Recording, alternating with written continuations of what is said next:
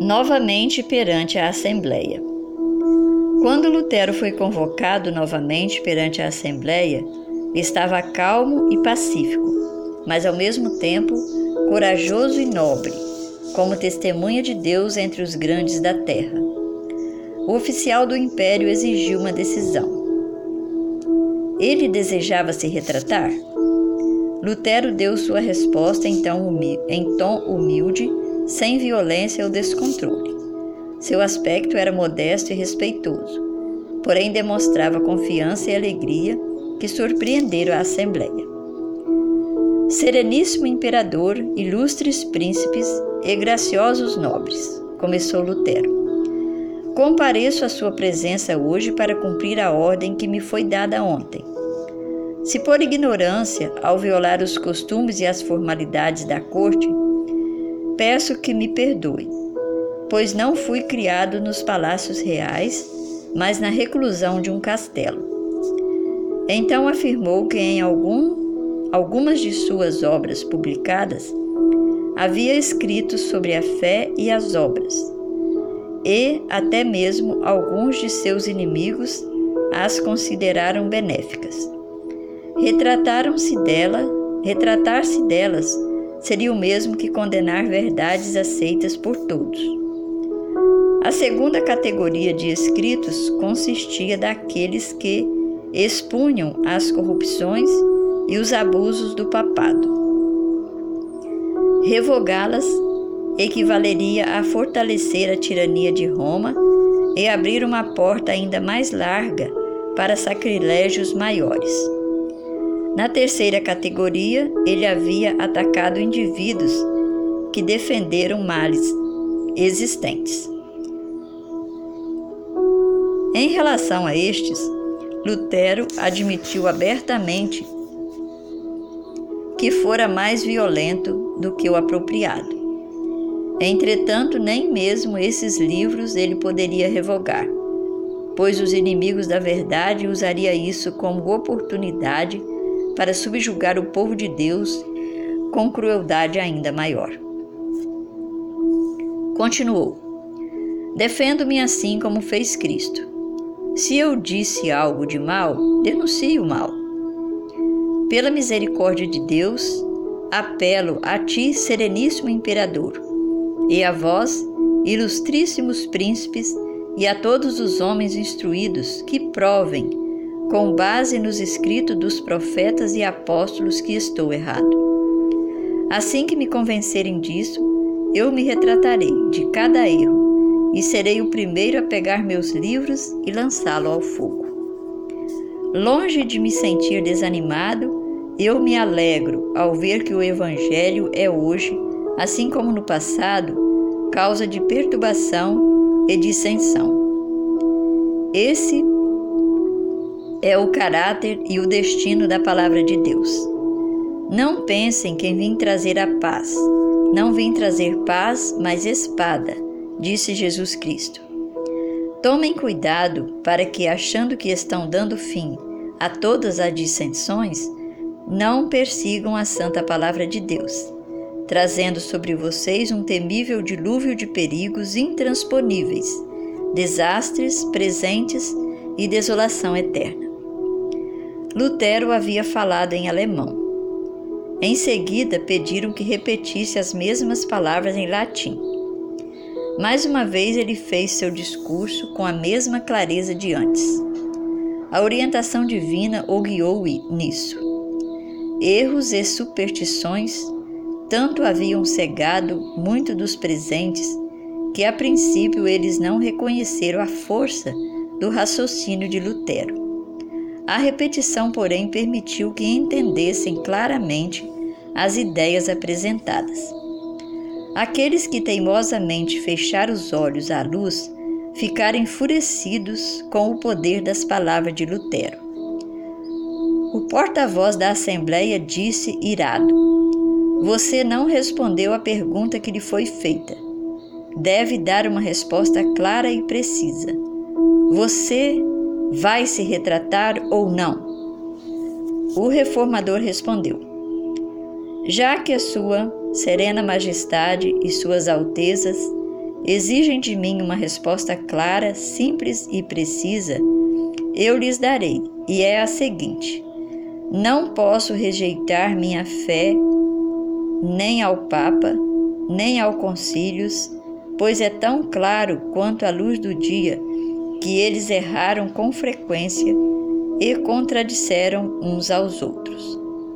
A menos que eu seja convencido pelo testemunho das Escrituras, não posso me retratar, nem o farei, pois não é seguro para um cristão falar contra sua consciência. Aqui estou. Não há nada mais que possa fazer. Que Deus me ajude. Amém. Assim se posicionou o justo homem. Sua grandeza e pureza de caráter, sua paz e alegria de coração deixaram claro que todos os que nele todos que ele testemunhava da superioridade da fé que vence o mundo. Em sua primeira resposta, Lutero falou em tom respeitoso, quase submisso. Os seguidores do Papa pensaram que o adiamento era apenas o primeiro passo rumo à retratação da fé. O próprio Carlos, ao observar com certo desprezo o corpo abatido do monge, suas roupas humildes e a simplicidade de sua fala, declarou: Esse monge nunca ficará, esse monge nunca fará de mim um herege. A coragem e a firmeza que ele demonstrava, bem como o poder de seu raciocínio, encheram a todos de surpresa. O imperador exclamou com admiração: Esse monge fala com bravura, no coração e coragem inabalável. Os defensores de Roma perderam a controvérsia. Tentaram manter seu poder não apelando para as Escrituras, mas por meio de ameaças, o argumento infalível de Roma. O porta-voz da Assembleia disse: Se você não se retratar, o imperador e os estados do império vão se reunir para decidir que providência devem tomar contra um herege incorrigível. Lutero disse com toda calma: Que Deus seja meu ajudador pois não posso me retratar de nada. Pediram a ele que deixasse o ambiente enquanto os príncipes deliberavam. A recusa persistente de Lutero em se sujeitar poderia afetar a história da Igreja por eras. Decidiram dar a ele mais uma oportunidade de se retratar. Mais uma vez perguntaram-lhe se renunciaria às suas doutrinas. Não tenho outra resposta a dar além daquela que já pronunciei, disse ele. Os líderes papais ficaram pasmos ao ver que o poder deles não intimidou um humilde, um humilde monge. Lutero havia falado com toda dignidade e calma cristã.